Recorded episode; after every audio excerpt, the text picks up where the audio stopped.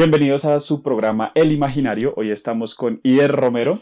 Es una persona que nos va a hablar hoy sobre cómo afrontar diferentes circunstancias, tanto durante la pandemia, después de la pandemia, antes de, con una persona que siempre se las ha ingeniado. Ahorita estábamos justamente hablando de recursividad, porque organizar esto eh, fue un poquito complicado.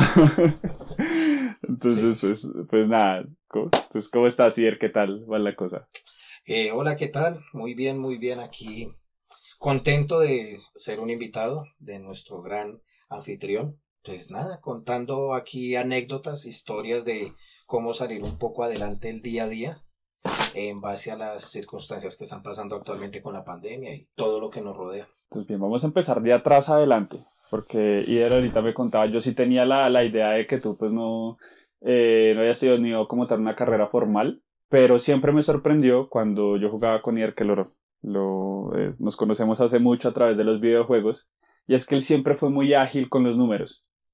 Siempre fue muy ágil como para eh, darle pues solución a las cosas. Pues, ¿qué te cuento? Sí, o sea, lo que pasa es que por motivos de familia no pude tener un estudio completo. Ya un tiempo después, ya como que me empezó a gustar más el factor económico, llamémoslo así. y y, pero sí desde muy pequeño siempre mantuve un trabajo activo. Entonces eso me llevó a, que necesitaba de la matemática de sí o sí para la vida. Y pues eso lo, lo utilizo para todos. El 100% de mi vida es la matemática y el costo-precio. Inversión. ¿Qué más puedo agregar ahí en este punto? ¿no? La, la, el crecimiento de la vida del día a día, con, siendo una persona sin estudio, es bastante complejo, ya que estamos en un, en un momento donde si tú no tienes una experiencia laboral, no te contratan. Y para adquirir una eh, experiencia laboral necesitas un trabajo y para tener el trabajo necesitas un estudio. Entonces, si no, tienes todas esas cosas, vas a quedar perdido. Hoy, hoy día, hoy día le, le, cuento el chisme, hoy día ni con estudio, hoy día es con palanca, eso ya también con esto. también, sí, también vamos por ese ladito. eso ya acabó, eso, ah, usted es profesional, haga fila con el resto de los profesionales. Aquí viene el recomendado. No, de hecho tengo varios amigos que son profesionales y todo y, la tienen complicada. Están ahorita con Uber y cosas así por el momento. Vea nomás. Dice, entonces, no, sí, empezamos de atrás para adelante, que sería, eh, ¿cuáles son los primeros trabajos a los que uno accede en esas circunstancias? Hiciste, ¿no? Desde niño tocó trabajar y ahí me vinculé, pues, tocó, no sé, y luego le cogí gusto al dinero bueno, el factor económico y ya, y ahí en adelante. Pues, a ver, te, te, cuento, o sea, yo desde más o menos mis 10, 11 años, pues muy humildemente mis padres tenían un puestico de arepas. Eh, intentaron con muchos negocios, todo, y pues yo les ayudaba a ellos, al punto de que yo le dije a mi papá una vez, yo quiero tener mi propio puestico de arepas. Mi papá como por llevar la corriente, como por decir, sí, mejor que esté ocupado haciendo algo y no por ahí en la calle haciendo nada y cogiendo malas mañas o vicios. Me, me colocó mi puestico de arepas y yo me vendía unas que otras y así conseguía dinerito para mí. Y fue cuando me di cuenta de que si yo quería crecer necesitaba vender más arepas para yo tener más dinero. Y yo dije, pero puedo seguir haciendo esto día a día y lo importante es que la gente lleve una buen, un buen producto para que así me compren más. Y me llevé esa idea desde muy pequeño, desde muy pequeño me llevé esa idea y al punto de que hoy en día pues es lo que me da, me sostiene diariamente o sea, el emprendimiento de vender arepas empezó a los 10 y hoy día sigue eso. Tal cual. Exactamente, llevo más o menos unos 25 años en la situación de, de, vender arepas. He intentado estudiar, no quiere decir que tampoco se ha negado al estudio, sino que ya después de un tiempo donde ya como que el trabajar tanto y saber que me podía ganar mi dinero por mi propio mérito, por mi propio trabajo, me di cuenta de que no necesitaba ir a trabajarle a otra persona para que esa persona se lucrara de mi esfuerzo. Entonces fue cuando dije, no, si yo quiero lucrarme, yo mismo me esfuerzo, más no otra persona me va a exigir para lucrarse. Entonces yo dije, no, el estudio sí, pues la, la, lastimosamente si no tenemos una buena capacidad económica, no nos podemos pagar una, una carrera que se pueda, ¿cómo se le diría?, sostener a sí misma. Sí, que tenga una retribución rápida. Exacto, y solvente como para ser, no sé, un abogado, un doctor o algo, eh, son semestres que son bastante caros. Hmm. Entonces fue cuando yo dije, no, no, no necesito ya en este momento, no necesito estudio para seguir adelante. No quiere decir que nunca lo, no lo haya intentado, siempre lo intenté muchas veces, pero siempre salía una piedrita, siempre sucedía algo que no, no me dejaba seguir, al que yo dije, algo, algo querrá el destino, no quiere que estudie, no sé qué estará pasando. Entonces ya, me metí de cabeza, ya después cogí de lleno el puesto de las arepas actual, que pues era, lo trabajaba mi papá y mi mamá. Cuando mi papá ya falleció, pues eh, me pasaron la batuta a mí, ya seguí yo con el puesto, y pues aquí estamos. Pues es una forma ahí como de afrontar la vida que vino. La cosa es, de todas las piedritas, una que nos quisieras comentar, como esto, esto fue lo que yo dije, no, pues de todas maneras, ah, de aquí para allá no, no luchemos más con esto. Pues lo primordial era el punto de que como siempre fuimos eh, trabajadores informales, tanto mi mamá, mi papá y yo, existía el punto de los, de los gobiernos, ¿sí? Entonces me acuerdo que en ese entonces este señor Peñalosa... Mm, el del primer mandato estamos hablando. El primer mandato, de Peñalosa, antes que existiera Transmilenio. Exactamente. E hizo levantar todos los puestos de, de, Bogotá. Entonces ahí yo ya, ese era mi último punto. Yo dije, aquí es donde voy a estudiar. Yo trabajaba, de hecho administraba un negocio de, de videojuegos en ese entonces, tenía como unos 14, 15 años. Y yo dije, aquí es, yo trabajaba en el día, estudiaba en la noche y me voy a terminar mi bachillerato y todo y juicioso. Faltando como unos tres meses para terminar y pues levantaron todos los puestos. Y no, no, no dejaron trabajar a mi mamá y a mi papá. Y pues la renta no se iba a pagar solo, los servicios no se iban a pagar solos. Entonces mi papá dijo, nos toca irnos de Bogotá. No se pudo esperar y pues nos fuimos para Pereira, allá intenté otra vez y nos devolvimos para Bogotá y siempre fue la causa de no terminar el estudio fue más como el viaje ida y vuelta, el estar para allá y para acá. Pero al igual pues tampoco lo veo un mal punto. Esa fue como la piedrita más grande que tuve. No que una piedrita, una roca enorme. una roca ya no en el zapato, sino atravesada en el camino. Sí, ya. No puede seguir, Snorlax está durmiendo en la vía. Tal cual, así. No, joder. Bueno, un saludo al doctor Peñalosa. Señor Peñalosa. Nuestro futuro eh, candidato presidencial. Dios mío, no. Esto usted lo puede editar, ¿cierto? Sí, sí, sí.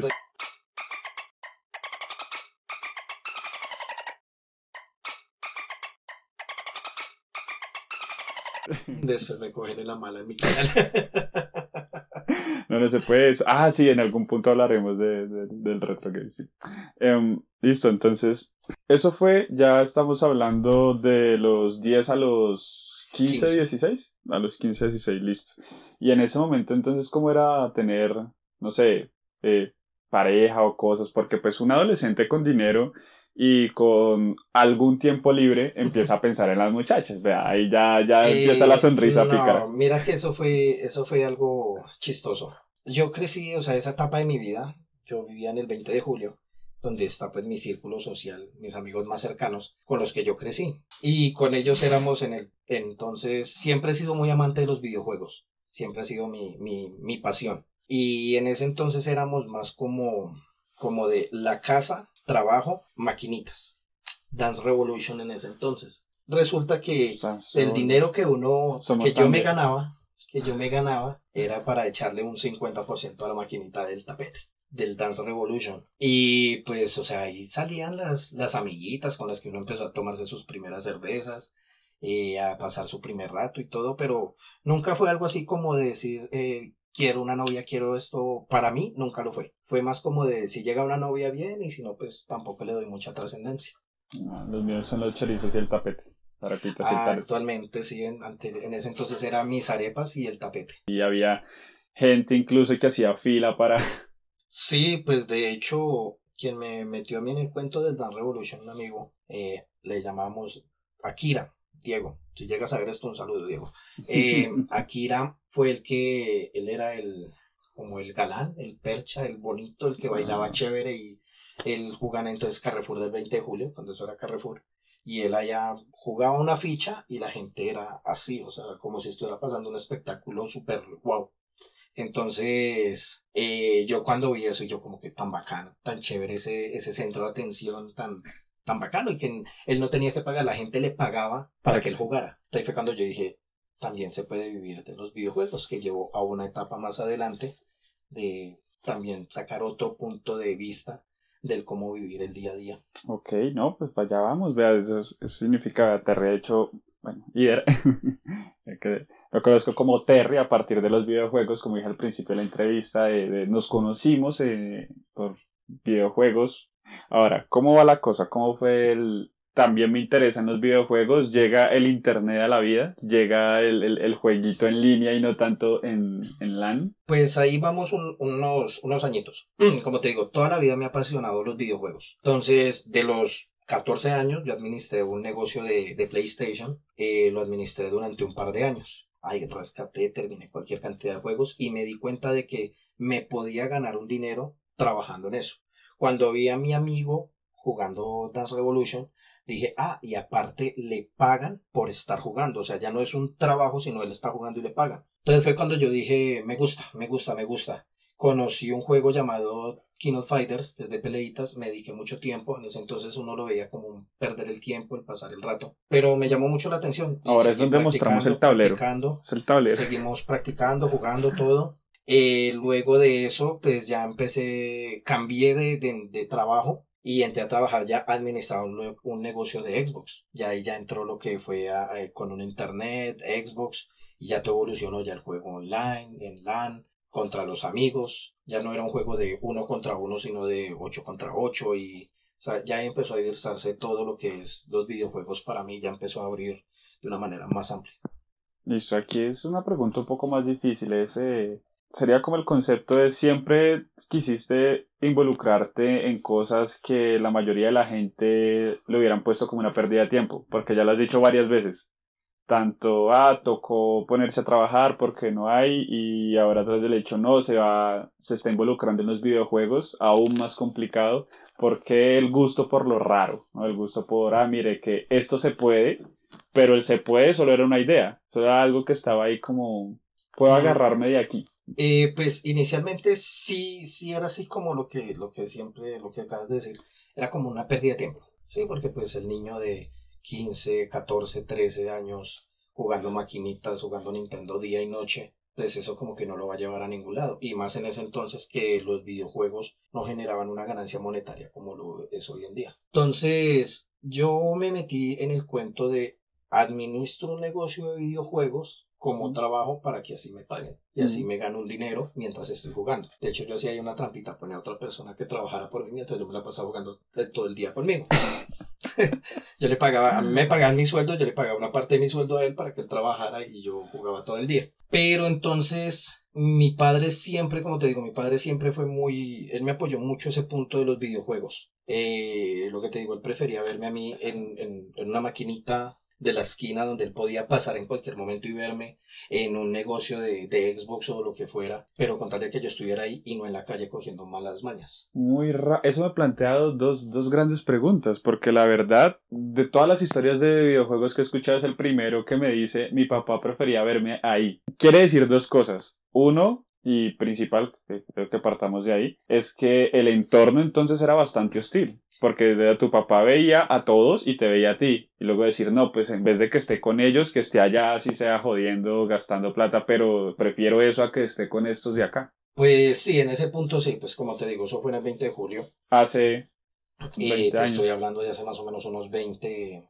18 años. Es más como, aparte del entorno, es más como la preocupación de padre de que mi hijo no me vaya a coger malos pasos así como se dice, mejor malo conocido que bueno por conocer. Mi papá prefería decir, yo sé que este esto es un vicio, esto es una gastadera de tiempo, pero ahí está seguro. Sé que esto no lo va a dejar con un costal al hombro, no lo va a dejar llevado botado en una calle o algo, mientras si el día de mañana eh, no, se fue con los amigos, para dónde, hacer qué, qué pasó y cómo así. Entonces, venga y me recoge que estoy acá encerrado. Eh, ajá, cogiendo por ahí como pasó con, un par de personas de, eso. Entonces, siempre me apoyó ese punto. De hecho, mi primer computador eh, me lo regaló mi papá, justamente con el punto de tenga su computador y aquí está en la casa todos los días y está tranquilo y acá ya. Con un dial-up de modem de llamada. Apague ahí que voy a llamar. Ay, no. Somos tan viejos. tal cual. Pero pues entonces, él me dio el computador, y así fue, ahí fue donde realmente empezó ya mi cambio de vida en cuanto a los videojuegos. Ya donde dejé un poco el trabajo de las arepas a un lado, de administrar negocios, a hacerme yo sentir en cuanto a sentarme a jugar. Ok. Donde ya empezó como una nueva faceta, digámoslo así, ya sobre los 20, años, más o menos 22 años. Entonces, ¿ahí de qué juego hablamos? Hace 20 años. Juego llamado Ragnarok.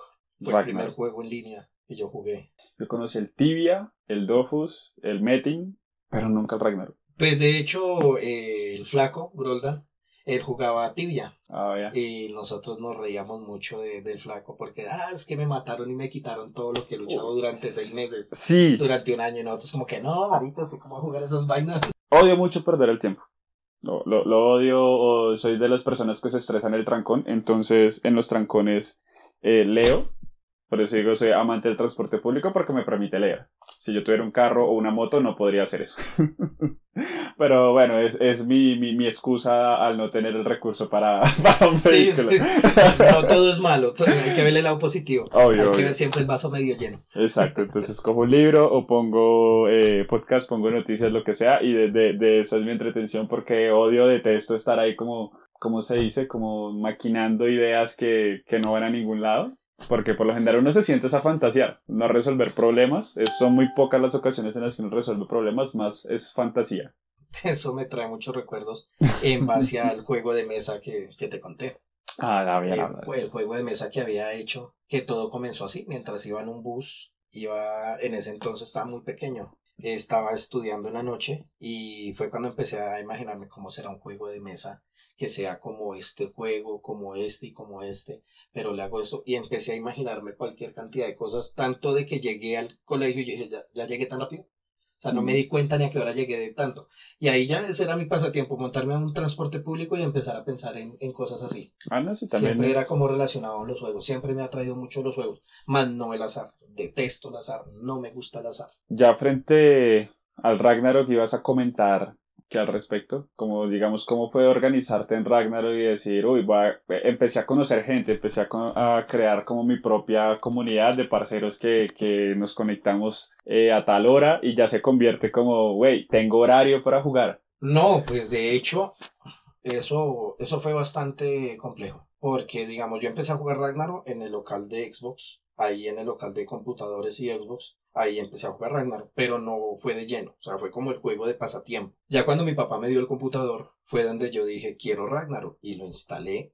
y empezaba a jugar una hora, dos horas, cuando me di cuenta ya habían pasado cinco, siete, diez horas, y pasaba a veces hasta 24 horas seguidas jugando. Y, se me volvió una vaina, pero súper, súper metida en mí, al punto de que yo en el juego fui una persona muy, muy fuerte en el juego y eso llamó la atención de muchas personas. Y yo siempre iba con el punto de, yo digo que uno en los juegos así en línea y todo eso representa a uno su personalidad, mm. como es uno. Entonces, digamos, como yo era muy fuerte, yo tenía muchas cosas en el juego, yo veía a los que estaban comenzando aprendiendo y a mí yo tenía que ir a ayudarles, yo sentía esa necesidad de ir a enseñarles, a explicarles, a regalarles objetos para que fueran más fuertes y así sin saber, sin querer, sin pensarlo, eh, se empezó a formar una gran comunidad de también de muchos amigos que actualmente tengo contacto con ellos. He conocido gente de otros países donde ah, los conocí por el videojuego y fue tanto la, la unión que tuvimos que hubo el viaje para ir hasta México, hasta Argentina, a conocerlos personalmente y porque uno siente que los conoce de toda la vida, porque tampoco fue que un juego que me haya tomado unos años, yo le dediqué más o menos unos 7, 8 años a ese juego y pues en esos 8 años diariamente uno tenía las conversaciones con esas personas todos los días, al punto de que uno ya, ya, ya les conocía la vida al derecho al revés y viceversa, la conocían a uno. Así ya empezaba ese amigo de que consiguió novia, entonces ya no conecta tanto, luego empezó a conectar más porque pasa ese, ese enamoramiento, luego ya pasaba todo el día conectado porque se dejaron. Exacto, pues eh, sí, eso, eso es chistoso, pero sí era así. Era como el punto de, lo conocí, está jugando. Después empezó a salir con una chica, nos, me, digamos, me contaban, no, empecé a salir con esa chica, ah, bueno, qué bueno. Salía y se perdía del juego, ya no se conectaba todos los días, sino para día por medio, dos días y un par de meses así. Y para los dos, no, que es que me dejó, que me traicionó X y razón, y volvía otra vez. Entonces, ¿qué le veo yo el punto bonito a eso? Nuestro desenguayabe, digámoslo así, nuestra tusa la pasamos era con los videojuegos, ah, no, con una copa de alcohol en la mano o algo así que se A, a sol de hoy sé cómo haciendo lo mismo. Ah, cada sí. vez que pasa, yo, pues, ah, sentémonos a jugar o a trabajar. Ya en este punto ya la edad no deja que uno se siente todo el día. Entonces yo no se sienta o a trabajar o a jugar y así pasan las tusas. Sí, le- le- lo bueno es que le, como tiene tantas cosas, el juego le distraen a uno la mente de una manera. Así uno se pone a buscar eh, que el juego, todo juego tiene una meta principal, que es consiga tal cosa, pero también tiene muchas metas secundarias. Entonces uno se pone en esas metas secundarias cuando no quiere saber de la vida, se pone ahí, hoy vamos a sacar este logro y sí, tal cual así es. Es una vaina loca. Entonces listo, y después esa ahí fue la primera comunidad, una comunidad eh, en el juego de Ragnarok. ¿Cuál fue como el punto más alto? El punto de decir, uy, aquí ya tengo como suficientes amigos o tengo como suficiente habilidad, quiero monetizar esto que estoy haciendo de alguna manera, quiero empezar a participar en torneos, a, a meterme a pequeñas ligas y todo eso, porque todos estos videojuegos, aunque el que nos esté escuchando tal vez no sepa mucho del asunto, todo videojuego, por más llevado que esté, si tiene una mínima comunidad, existe torneo. No necesariamente se necesitan mil equipos, 500 equipos, sino con 6, 7 equipos que haya en el barrio, ya con eso se arma un torneito. Eso es una muy buena aterrizada la idea. No es necesario que la FIFA venga y te patrocine, sino que tú mismo empiezas a hacer un torneito ahí con los del barrio y que, que para participar 5 mil pesos y el ganador se lo lleva Exacto, tal cual. así. La entrada vale 5 mil y el que gane se lleva los 35 a los 7 equipos, así tal cual. La monetización, eso yo lo, yo lo obtuve en los videojuegos sin, sea, sin, querer. Resulta que en, en el Ragnarok eh, yo, yo conseguía como objetos, armaduras, y yo no las necesitaba, ni mis amigos tampoco. Pero había gente muy, muy metida en el juego ya, lo que se empieza a llamar como una palabra como friki, eh, que es demasiado, demasiado metida en las cosas, que literalmente pagaban dinero real por los objetos del juego. Entonces Y una el carrito. una vez llegó un man de España y me escribió, eh, hola Terry, eh, mira, es que me gustan mucho las cosas que tú tienes en tu personaje y me gustaría comprártelas. Entonces, pues dentro del juego se maneja una moneda, un dinero dentro del juego. Cuando yo dije, no, pues yo no necesito de ese dinero del juego, Ceni se llamaba, yo no necesito Ceni.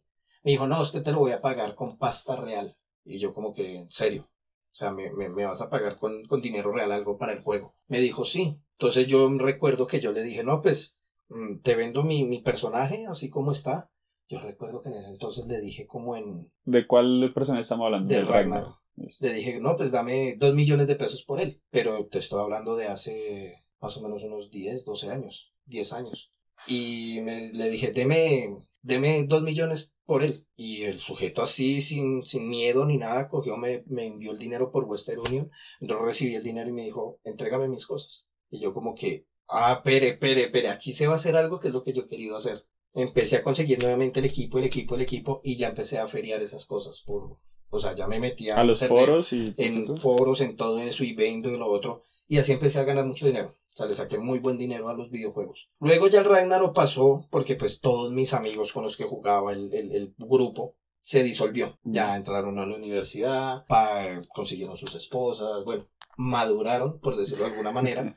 Yo siempre seguí con mi alma de niño y yo dije, no, pues ya no tengo el gremio para jugar. O sea, yo lo hacía era como por, ya en un punto ya no lo hacía por pasarme el tiempo yo solo, sino por convivir con mis compañeros de juego. ok.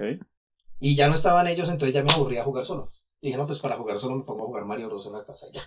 Ya me aburre. Sí, jugar solo Sí. no es... Jugar solo juegos en línea. No es tan divertido Exacto. porque siempre te tocan extraños. Entonces ahí fue cuando dejé el Ragnarok y me metí a jugar el World of Warcraft, donde nos conocimos nosotros dos. Y pues ahí tú conoces la historia de pe a pa de World of Warcraft. Sí, Entramos, entramos en la expansión de primero. Lich King. El primer servidor que yo jugué fue WoW Colombia de World of Warcraft. Jugar, Bueno, de hecho, de hecho jugué uno anterior que era español, se llamaba Fumetas, pero era súper custom, súper raro. ah, Y luego sí entré al WoW Colombia y ahí fue donde nosotros nos conocimos y de ahí para Ahí. acá ya viene... Ahí, ahí le- le- les, a contarles el chisme de que para los que nunca se enteraron o eso, abajo de la Universidad Piloto, ahí diagonal a la, Javeri- eh, a, la Católica, eh, había un lugar, el plus. el Cluster Games, que ya no existe en ese lugar, tengo entendido que todavía por ahí existe, um, donde era no el servidor de Evo Colombia, pero sí ese era como el negocio de los, de los GMs de Evo Colombia, nunca me quedó muy claro, o uno de los GMs era el dueño de ese lugar,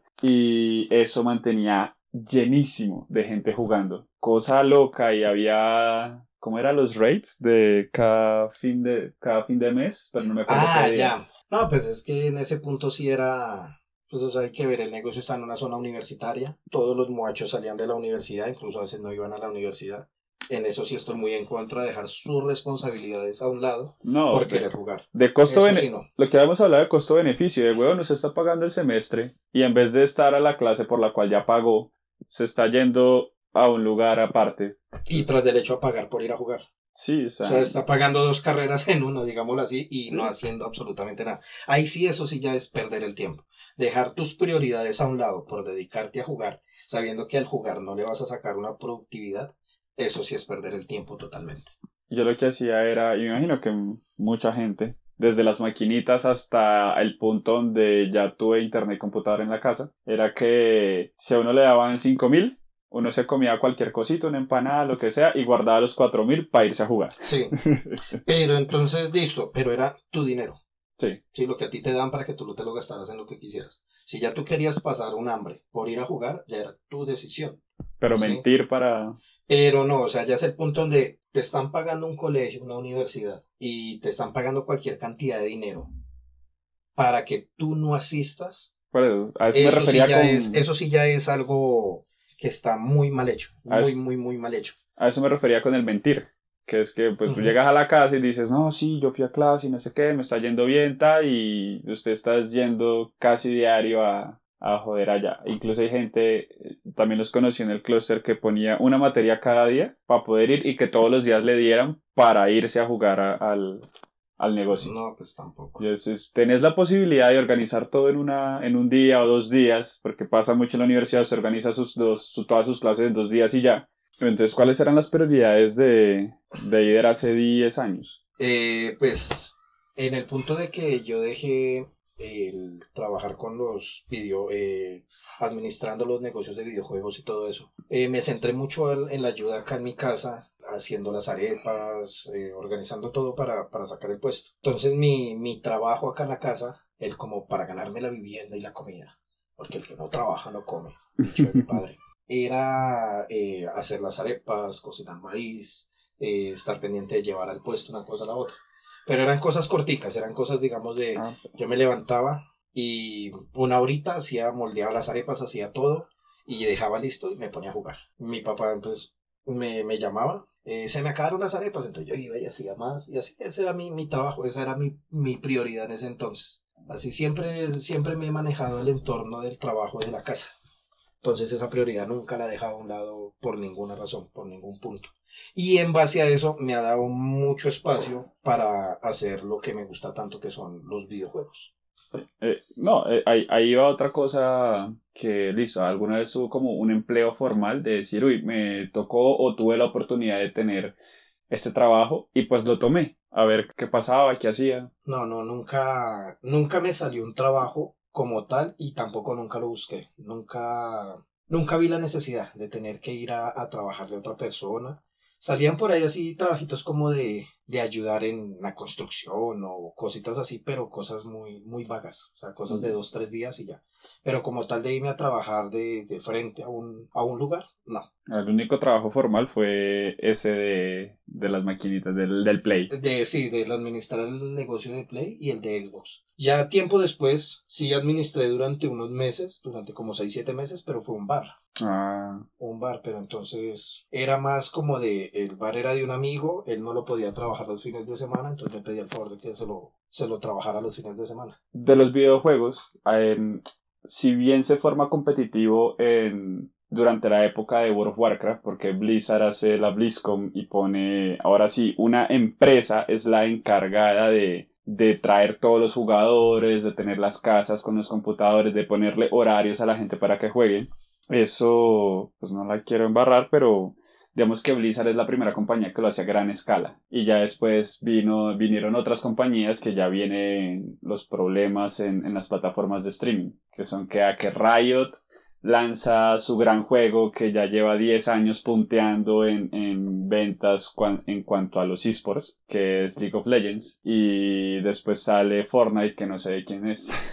No, pues la verdad tampoco sé, no, no estoy metido en el Fortnite. De hecho, el ganador de Fortnite ahí fue el que me contó la otra vez que tenía... No, de eso hablamos, porque me enteré por ahí que tenía 13 años. ¿Fue? 13, 16. Sí, un niño como de 12, 13 años. Y se ganó 5 millones de euros por ganar el campeonato mundial de Fortnite. Y, y, tú a los 12 años, donde dices, ah, es, es, una pérdida de tiempo, porque a los adolescentes lo primero que hay que hacer es como ponerles eh, conductas, ponerles normas, de no te vas a quedar todo el día sentado, no sé qué. Dejaste sentado a tu hijo muchas horas, porque obviamente para ganarlo no fue que, ay, jugó una semana y ya se volvió el duro. Y de repente te, tu hijo de 12 años te viene con 5 millones de euros. Hmm. Mm, te pongo ahí, hay un punto. Y volviéndonos un poco atrás, digamos, en cuanto a lo de mi estudio, y todo eso, fue algo en lo que yo también metí mucha cabeza, ya después de tener ya pues, ser una persona mayor, entender un poco más lo que es la sociedad del día a día de, del trabajar. Me di cuenta de que tú estudiar es como es el estudio acá. Lastimosamente es un estudio muy mediocre. Mm. Porque a ti te cultivan para que seas una persona de los 5, 6 años, 4 años, a que te llevan a enseñarte unas cosas mamertas, cosas que no tienen, incluso le dejan a un niño de 5 años que haga una maqueta cuando ni siquiera él mismo la va a poder hacer. Ah, sí, que pueden sí, entonces ahí vuelven los, actualmente los que estudian hoy en día no son los hijos, son los papás, están retomando otra vez la primaria y la secundaria. Entonces yo me puse a ver toda esa escala de estudio y es, vas al colegio, te dejan trabajos, cumples esos trabajos y te empiezan a mirar el mundo de una manera muy hacia adelante. Terminas tu carrera y en tu carrera llegas a una oficina o a un trabajo donde te vas a mantener toda la vida hacia adelante. Nunca te dejan mirar hacia un lado al otro, no, porque te enfocaron desde tan pequeño a que mm. tienes que cumplir con un reglamento, con, un, con unas normas, con unas reglas, que nunca te dejan un, un punto, un, mejor dicho, se pierde el libre albedrío del día a día en cuanto al trabajo. Esa es la sobreespecialización, que tiene ese problema de que ahora el abogado no es bueno que solo sea abogado, sino que tiene que ser especialista en tal tema del derecho. Y dentro de esa especialidad, eh, frente a tal tipografía de la persona, frente a ese delito, frente al derecho. Entonces se vuelve demasiado... sí, pero y más sin embargo, digamos un abogado tiene su, su libertad él puede decir, no, voy a montar mi propio buffet. Ah, Pues se necesita dinero, pero lo puedo hacer, o me voy en sociedad con unos amigos y armamos nuestro propio buffet. Tienen ese, esa libertad. Mm. Una persona, digamos, no sé, voy a poner un ingeniero en sistemas, pongámoslo así, un diseñador gráfico. Desde muy pequeñito lo enseñan a dejar trabajos, cumplir, hacer los trabajos, tarea, trabajo, tarea, tarea, cumplir tarea, tarea y cumplir un horario de 7 a 1 de la tarde todos los días. Durante un periodo de 10 años que es lo que dura la primaria y la secundaria. Luego entra a la universidad. Eh, ahí le meten cinco años más cumpliendo ese mismo régimen. Y sale de eso, o sea, ya cumplió 15 años, en un horario de 7 de la mañana a 1 de la tarde, pongámoslo como un ejemplo. Y después de que sale de eso, entra a un trabajo a cumplir la misma norma.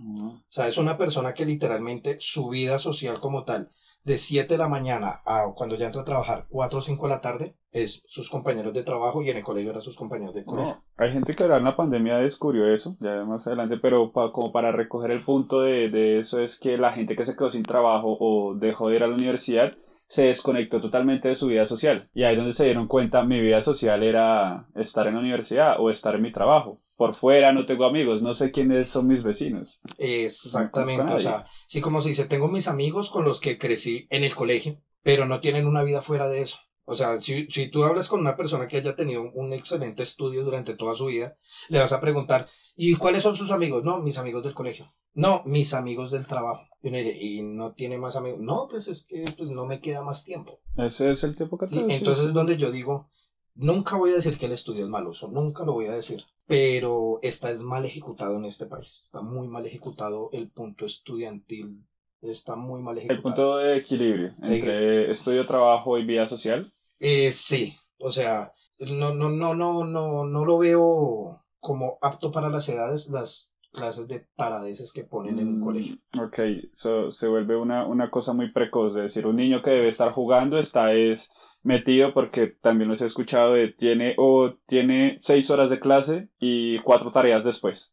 Exacto. Y cuando realmente lo que han aprendido es nada, porque al niño le dicen, usted tiene que hacer esto, tiene que hacer este trabajito. Niños, para mañana me traen el sistema solar. Y sabe cómo se llama cada uno, pero... Sí, y le van a poner, entonces nunca le van a hacer, digamos, en, en mi tiempo de estudio, a pesar de que fue muy corto, pero a mí sí, la profesora sí dibujaba el sistema solar, le explicaba a uno las cosas y le fomentaba a uno una idea de qué es lo que uno quiere hacer. Ya incluso existían los que ya hice, ahí empezaba a desarrollarse el intelecto personal de cada persona, porque ya como el que lo veía más allá de simplemente el dibujo en la pared, ya decía, no, yo quiero hacerlo con, con, con, una bolita que se vea como más realista, le empiezo a hacer mm. cositas y se empezaba a ver esas cosas. Hoy, en día no se ve eso. Mm. Hoy en día no se ve eso. ¿Por qué? Porque a un niño le ponen una maqueta y el niño lo que hace es, mamá, tengo que hacer, papá, tengo que hacer una maqueta. En ¿Y la mayoría de los casos. ¿Y quién lo hace? Mamá y papá. Y ellos se ganan una buena calificación con el esfuerzo de los papás. Entonces, se me hace que es mejor que el niño lleve algo,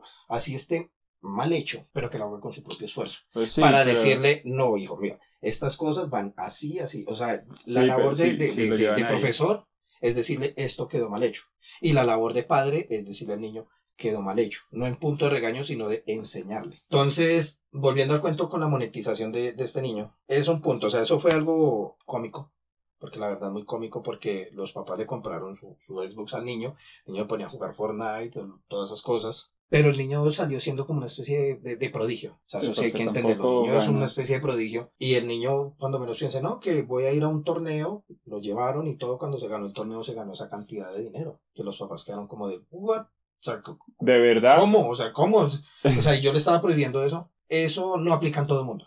Oye, el ganador es uno solo, de 100 participantes. O sea. De eso no, eso no va a aplicar en todo el mundo. No es el punto de que, ay, es que yo voy a hacer, eh, me voy a dedicar a los videojuegos y ya voy a ser bueno. No. O sea, eso, el que nace con talento, nace con talento.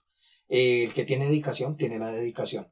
Entonces, es, es un camino largo, es un camino de entrega como cualquier otro camino de un deportista de algo, siempre es entregar lo que más puedas, el máximo esfuerzo, así como se dice literalmente, a quemarse los ojos frente a una pantalla, a jugar y a entregar lo mejor de ti. Y siempre mantener una buena actitud. Yo no aplico en eso. no soy de, ah, porque me ganan, maldita sea. ah, sí, ya, Ay, ayer, ayer yo con esos países, es que son todos suicidas. Pero bueno, a la larga uno también se divierte y la Ah, no, sí, no, por, pues por eso estábamos acá, por eso, por eso también uno le cogió cariño a esos juegos, porque, porque uno consiguió con quién hablar, con quién jugar, con quién compartir. Si no, seguramente juegos en línea hubieran pasado mucho más rápido de moda de lo que lo hicieron. Digamos, World of Warcraft duró en moda, duró en auge unos 10 años, unos 8 años. Si no hubiera tenido esa cercanía persona a persona, hubiera durado mucho menos. No sabremos sí, claro, no, o sea, hubiera sido como los juegos anteriores. Anteriormente uno lo que lo unía a un juego era decirle al amigo, ¿Camina a jugar? Parce, ¿usted ya se rescató este juego? No, ah, pues se lo presto. Y présteme usted este. Mm. O ya, esa era toda la comunicación que había en cuanto al juego. O uno sentarse con un amigo a echarse la madre con él porque uno le ganaba o le ganaba a uno y ya. A mí pasaba cuando en los Xbox, que un amigo mío tenía un Xbox, e íbamos los dos y los dos teníamos cita a las 3 de la tarde eh, todos los días a irnos a rescatar el Dinastía Warrior. Pero esa era la idea, o sea, ya éramos los dos, ya estaba la partida ahí guardada de que los dos íbamos avanzando y los dos teníamos cita todos los días a rescatarnos el juego. Es que eso, eso va en todo, ¿no? Porque eso no solo aplica en los videojuegos, o sea, también está el parche que se reúne para ir a jugar fútbol, ah, no, sí. que se van a, sí, actualmente ya los que se citan para ir a tomarse las cervezas todo es un punto, como lo decía desde un principio, es un compromiso. Es un compromiso. Si tú no tienes compromiso, no te puedes meter en el mundo. Por pasar el tiempo está bien. Si lo quieres ver de una manera ya un poco más como exigente, monetizada, digámoslo así, es de entregas, de dedicaciones, de, de pasión, de gusto.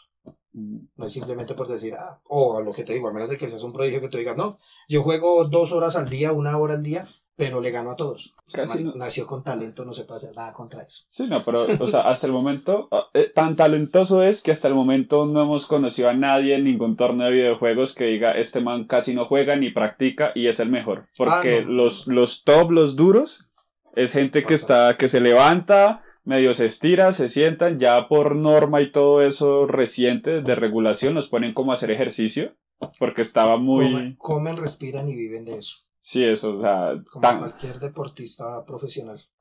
Come, respira y vive de lo que hace. Sí, que ahorita que, que recién terminaron los Olímpicos, Decía que el promedio de trabajo y los recomendados de esos planetas eran seis horas de práctica diaria de su deporte y como dos, tres horas más de gimnasio. O sea, de ya de... ¿Cómo es? Eh, entrenamiento no sé qué y funcional. Entonces, función para el deporte y lo que usted hace de manera física estructural y ya el resto sí descansa. Entonces, más o menos les invierten ocho horas a un adiestramiento físico para. Todo eso ha tenido una evolución, Sergio. Todo eso ha tenido una evolución bastante grande porque, digamos, por ejemplo, los videojuegos anteriormente, digamos lo que era Halo, eh, los primeros Call of Duty, eh, Aquí va a poner la pista XXXX. Ah. Estos juegos no tenían tanta, tanta organización. O sea, simplemente era, tú eres bueno con cuatro o cinco compañeros más y sacaste tu equipo y te vas a ir a representarte en un torneo. Mm. ¿Sí?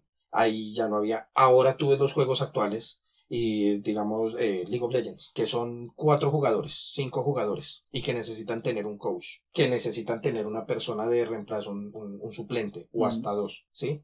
Ya todo se volvió más al estilo eh, deporte. Tanto es así que ni siquiera los cinco son del mismo país. Peor aún, ni siquiera pueden hablar el mismo idioma. O sea, deberían, sería lo óptimo, pero ya tenemos equipos que hay un coreano, eh, hay un gringo y hay tres latinos, o sea, México, Argentina y Chile. Y están los, tres, los cinco en un equipo y hablan inglés, porque de, alguna manera se tienen que comunicar, pero... Pero entonces, en ese punto lo que te digo, anteriormente, simplemente, ¿qué, ¿cuál era el requisito para entrar en un equipo eh, competitivo? Que seas bueno. Y ahora no. Ah, quiero hacer mi equipo competitivo. Bueno, entonces necesita tener los jugadores. Sí, ya los tengo, son muy buenos. Ok. Necesita tener un coach. Oiga, pero si yo soy el bueno, ¿qué me van a enseñar a jugar a mí? Necesita un coach. Así como en un equipo, eh, los jugadores tesos juegan mucho, pero necesitan un entrenador. Eso es de, ahí usted se dedica a jugar y el coach se dedica a ver los otros jugar, o sea, no su equipo, sino al enemigo, para entender la mecánica del juego. Exacto, es el que, pero entonces uno queda como de, ¿En qué momento hubo esa evolución del juego? O sea, ¿cuándo, pasó eso? Incluso ahora uno ve torneos y hay personas a un lado, eh, literalmente, no, vea, esto hágalo así, esto lo otro, diciéndole a la persona que sabe jugar, que es el que está ahí en el, en el, escenario, en el tablero, matándose así como se dice, oprimiendo las teclas como si no hubieran un mañana, pero le están diciendo qué tiene que hacer. Es donde uno ¿cómo? O sea, esa evolución a qué horas existió. Entonces ahí tocamos dos temas ya para entrar a la época actual, que es eh, uno, los videojuegos y la forma en que se juega, la forma en que se evoluciona. Ahí ya como nos conocimos jugando World of Warcraft, luego jugamos otras más cosas y aquí seguimos mirando, esperando a ver qué, qué se juega. y lo otro es eh, la forma de de alguna manera sobrellevar la vida legal, ¿no? la vida adulta, la vida de si los juegos no siempre van a dar dinero o toca meterle muchas horas para poder vender ese personaje para poder tener el dinero. Entonces, un mientras tanto es el puesto de, de, comida. Esos fueron como los dos temas. Ahora, todo eso cómo cambia durante el encierro, durante la pandemia. Es decir, así como Peñalosa nos quitó los puestos, ahora Claudia también nos los quita ya por un tema de sanidad. Ya no puedo sacar mi... Uy, a ver, eso es, fuerte, porque, pues digamos, mientras Peñalosa hizo lo que hizo, eh, mi padre estaba en vida. Él era el que sacaba la cara por la casa y todo eso. Y ya para esta pandemia mi papá ya no estaba. Entonces ese fue el punto donde yo ya tenía mis videojuegos de pe a pa, mi día y noche eran videojuegos. Cuando mi papá faltó, yo ya pasé de acá a ser el que lleva la batuta de la casa. Yo, yo vivo solo con mi mamá, y, pero yo soy el que está acá en la casa al frente de todo. Entonces a mí me toca dividir mi tiempo en dos partes. Medio tiempo en el puesto trabajando y medio tiempo para seguir en uno de los videojuegos. Durante la pandemia, eso fue algo escalofriante para mí, o sea, fue, fue duro porque fue el punto de yo decir, Dios mío, no tengo de dónde sacar dinero. No tengo porque mi puesto estaba cerrado, yo dije, ¿ahora qué hago? Tengo un par de pesitos ahorrados, pero ¿y si esto se va para largo, qué hago? Y se fue para largo. Entonces, fue cuando yo dije, no, pues, o sea, yo tengo otro trabajo. O pues yo lo veía así, yo tengo otra vaina, otra vaina de qué subsistir. Y eché mano de mis juegos anteriores, de Ragnarok, de Warcraft y todo, y volví a hacer lo que hice en ese tiempo. Ya no a los mismos precios de 2, 3 millones, pero así fueran 100, 200 mil pesos que me ayudaran a completar para pagar servicios, para alguna cosa o lo otro, eso me servía. Entonces yo subsistí parte de la pandemia gracias a los videojuegos. O sea, yo me senté en mi computador y no tenía que ir al puesto a sentarme 8 o 10 horas en el puesto. No, ya no lo voy a hacer. Ahora me hago acá en este computador y me voy a sentar 12, 15 horas en el computador a jugar. Pero entonces yo ya no lo hacía con el punto de la diversión. Ahí me di cuenta de que también si uno ya lo hace con una manera de obligación, ya pasa de ser un videojuego divertido a un trabajo. Un juego estresante cuando, digamos, ya para el tema de los videojuegos, ah, me mataron y tocó volver a empezar o, o perdí tanto tiempo y no salió lo que estaba buscando. No, mira que por ejemplo en ese punto tú estás empecinado en pasar tu juego, te mataron, te toca volver a comenzar. Pues dices, bueno, qué madre, vuelvo a comenzar porque tú estás en el punto de querer terminar el juego, de querer saber qué pasa al final. Mm. En este punto, como yo, lo, como yo lo viví en la pandemia, ya era donde te mataban y tú te estresabas porque no te van a pagar. Ujú. O sea, tú Ay, pierdes no. el horizonte de la diversión, ya lo vuelves monetario, o sea, ya necesitas hacerlo bien para poder ganar. Volver a empezar Para son poder horas tener perdidas. Horas perdidas, volver a empezar. Exacto. Entonces, en ese punto era donde, voy a poner un ejemplo, no sé si lo alcancen a entender, hablando de las armaduras. Yo hoy conseguía una armadura, pero para conseguir esa armadura necesitaba tres días para poder conseguir esa armadura. Entonces yo hay tres días, un promedio de unas 36 horas, 12 hoy, 12 mañana, 12 pasado mañana, y al tercer día me conseguía esa armadura. Eh, la voy a vender, iba y la vendía. Deme 100 mil pesitos por ella. Pero llegaban tres personas más. Terry, yo quiero esa armadura que tú le vendiste a Julano de tal, también te la voy a pagar en 100 mil pesitos. Y me encargaban tres armaduras. Yo como me consigo tres armaduras en tres días y solo puedo sacar una cada tres días. Entonces ahí entraba el estrés y yo, Dios mío, no necesito más. Entonces, ¿qué me tocaba hacer? No, Más- pues ya sé, voy a hacer una vaina, O- voy a crearme otra cuenta y hago y, y yo jugaba lo de lo de tres personajes lo jugaban unos yo solo jugaba con tres personajes para sacar las tres armaduras al mismo tiempo pero entonces ya, ya no podía meterle solo 12 horas ya tenía que meterle 18 hasta 20 horas para poder que me rindiera Sí, claro, porque jugar con tres cuentas parece que te ahorra tiempo, pero no. O sea, sí te ahorra un poco de tiempo, pero aún así jugar con tres personajes a la vez se vuelve más lento el proceso y más estresante. exacto es como el punto de aprender a andar en patines. Cuando los aprendas a dominar vas a volar en ellos. Pero mientras no te vas a caer y te vas a caer y te vas a caer y te vas a frenar. En lugar de ir más rápido antes vas a ir más lento porque vas a ir pegado a las paredes. Entonces vi el punto de eso donde yo dije no no no quiero hacer más esto. No lo quiero hacer más porque ya había perdido el, el amor eh, la gana de jugar por pasar el rato y de una vez sacarle dinero a ya hacerlo totalmente una obligación eso es pues como lo ponen los profesionales dicen de que ya eso es un estilo de vida sí pues me imagino que para los profesionales ya los que están muy muy arriba si ellos no ganan es perder años de entrenamiento, o sea, Uy, esos mucho años, tiempo sí, digamos, los que se dedican para un, para un torneo, un para un mundial, estilo. ¿sí? Entonces yo lo vi nada más así cortico y yo dije, esto literalmente es de, de demasiado tiempo, de demasiado tiempo, más sin embargo me sacó de muchas crisis. eh, intenté con muchos juegos, a todos les sacaba su ganancia, si fuera poquita, pero a todos les sacaba 50, 100, 200, 50, 100, 200, a todos les sacaba ahí de a poquitos. Hoy juego esto para estresarme, mañana juego esto para estresarme, pasado mañana juego. Y así lo desenvolví Ok.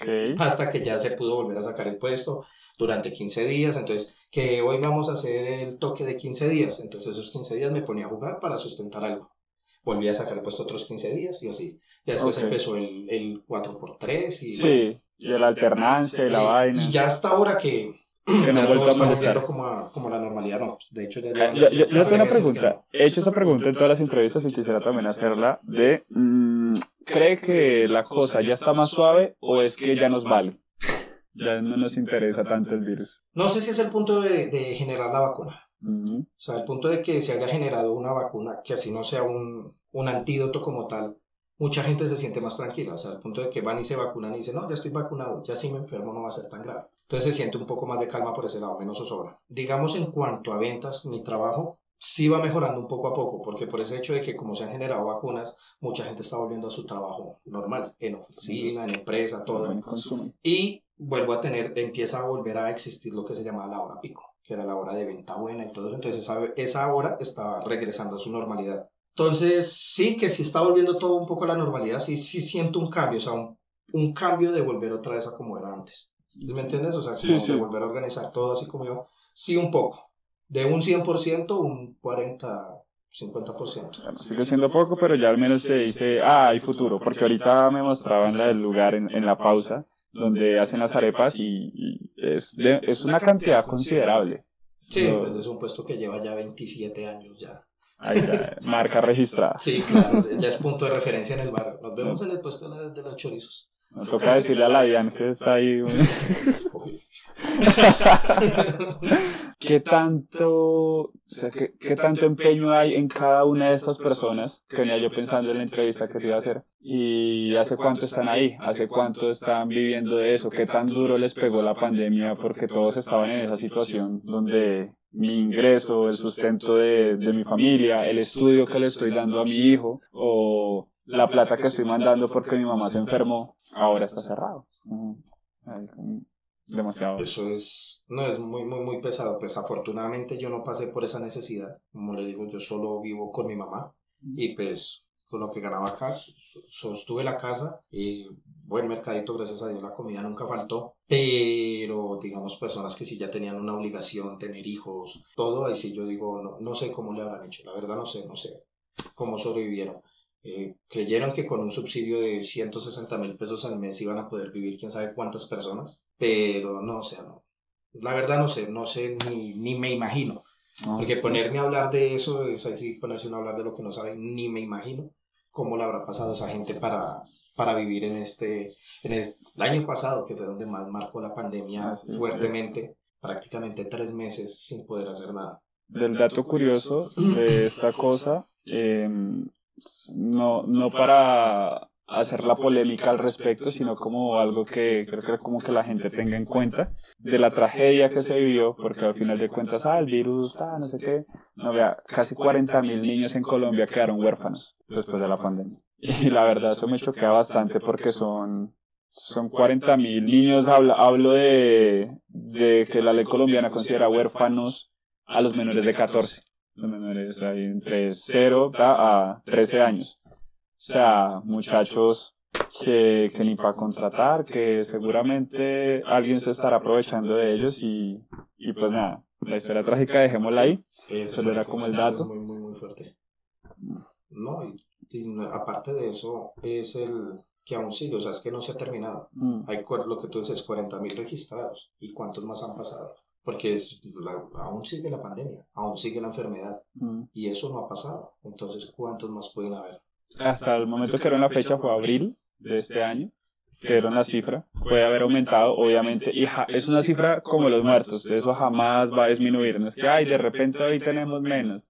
Sí, hoy hubo menos, pero la, el total sigue subiendo y nunca, nunca va a echar para atrás. Va sumando todos los días. Entonces es, es bastante ahí. Listo, ahora es sobre los proyectos actuales, porque durante la pandemia, además de esas obligaciones, Terry también se, se concentró en sacar varios proyectos adelante y él me contaba y me mostraba y no sé si por acá lo. Ah, no, sí, ahí atrás. Ah. eh, primer proyecto, viene. A ver, pues como te comentaba hace un rato, eh, cuando iba a los transportes públicos siempre me, me ideé un juego de mesa. O sea, yo quería un juego de mesa que viniera involucrado muchos, muchos juegos. Y durante la pandemia, con ayuda de mi actual pareja, pude sacar ese, ese juego adelante. Ya de hecho está terminado, lo pude hacer durante la pandemia. Terminar el juego totalmente. Y ya, ahorita estoy como en procesos, esperar que todo vuelva un poco a la normalidad, más a la normalidad. Ah, ok. Y... Ahí sí nos cuenta, cuando ya lo tenga todo registrado, ahí sí nos Ahí sí ya, ya les cuento exactamente bien, ya para una próxima ocasión les cuento de qué va a tratar el juego y cómo es. el, juego está... momento es un juego de estrategia, es una combinación entre muchísimos juegos de mesa que existen, monopolio, ajedrez, parques, damachinas, todo eso revuélvelo y arma un juego nuevo con todo eso al mismo tiempo. Entonces, ahí va, ese ya está terminado. Falta registrarlo y ponerlo para el público. Más adelante charlamos de eso. Ah, perfecto. Siempre tratamos, siempre, siempre trata de ver el vaso medio lleno. Digamos, la pandemia, pues, es un desafortunio mundial, pero pues a mí en mi punto no, no me enfoqué en lo malo. También dije, voy a aprovechar el tiempo para mi juego de mesa, mis clases de canto, ideas para montar un canal y pues empezar. Actualmente todo se maneja digitalmente, todo es computador, redes sociales, celular. Entonces, en ese punto, yo dije, necesito también pegarme a eso. Si lo mío son los videojuegos y todo, estoy como algo quedado, porque anda muy enfrascado en mi trabajo. Y se me había olvidado eso, entonces retomé todas esas ideas y todo y ahorita lo tengo en ese punto medio turno, ya no trabajo 10 horas seguidas como antes, sino me reduje mi trabajo a 6 horas. Mejor contraté una persona para que me ayude en mi negocio y así tener otras 6, 8 horas para dedicarme a hacer lo de los videojuegos. Y pues hasta el momento me ha ido bien, pues estoy comenzando, pero ha ido bien y lo más importante es sentirse bien con uno mismo, de decir estoy haciendo algo que me gusta. Eh, no porque me toque hacerlo, sino porque lo quiero hacer y si sirve para algo más, pues rico, chévere. Así se debe vivir la vida. No, pero es un ejemplo de eso. Yo aquí como Dios mío, mira, él siempre ha hecho lo que le gustó, lo que le gusta, y ahí sigue la vaina. No fue necesario ir a vender el alma a algún lugar, porque así, así le, le llamo yo el hecho de trabajas ocho horas. Más cuatro de transporte son 10, 12 horas diarias. Y que, que nunca trabajas ocho porque también llevas, uno, demoras más en el trabajo, dos, haces trabajo en casa. Tres, eh, a veces te llaman por... ah, eso oye razón, siempre va a pasar algo. El caso es que nunca es... Nunca son ocho horas, siempre es más. Entonces, pero le digo yo vender el alma porque todo el mundo, o sea, hay, creo que hay muy poca gente al menos en Colombia, te cargan. Tú puedes, tú puedes eh, no, marica, pues voy a ir a trabajar ocho horas en la rusa y voy trabajo ocho horas a, de cajero en un banco, es que X o Y, o sea, tú te consigues multitrabajos. el que después de ocho horas de la rusa tenga energía para otra vaina. Exacto, o sea, pero de que hay, así como si dice que hay trabajo y trabajo.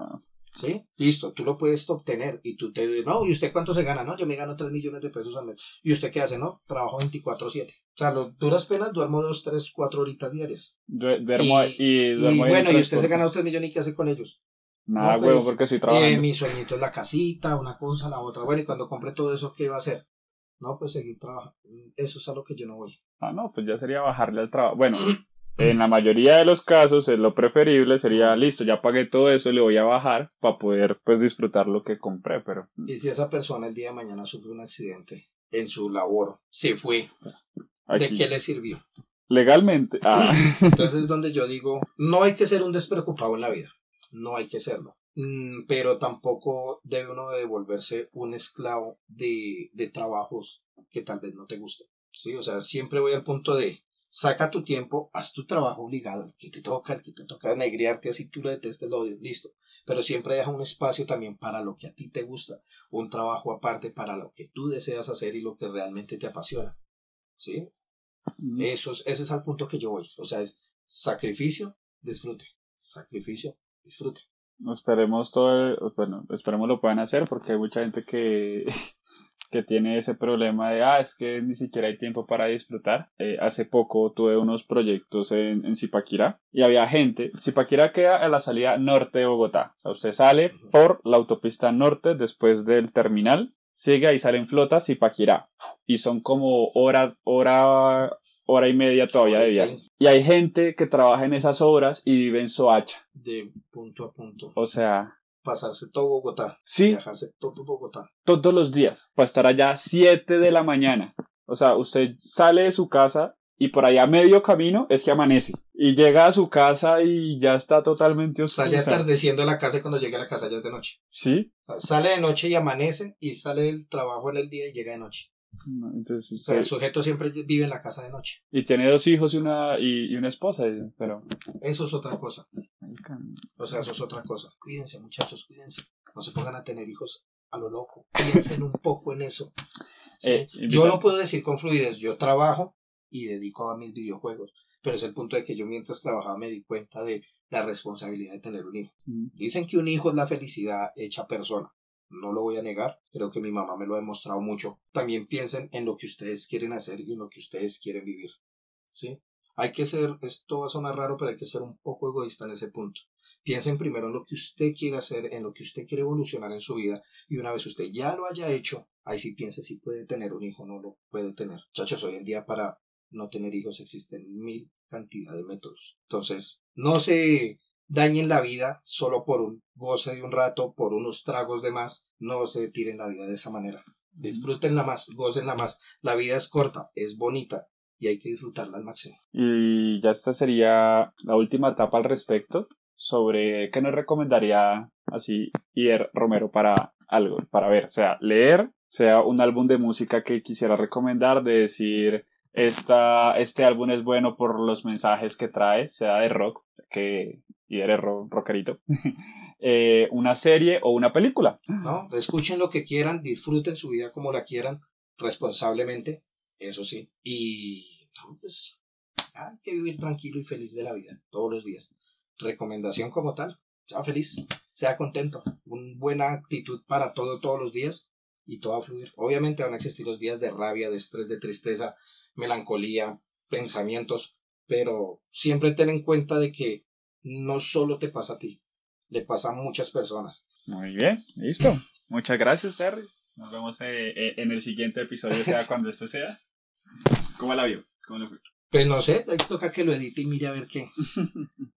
Yo que sacaría varios clips, como el de los hijos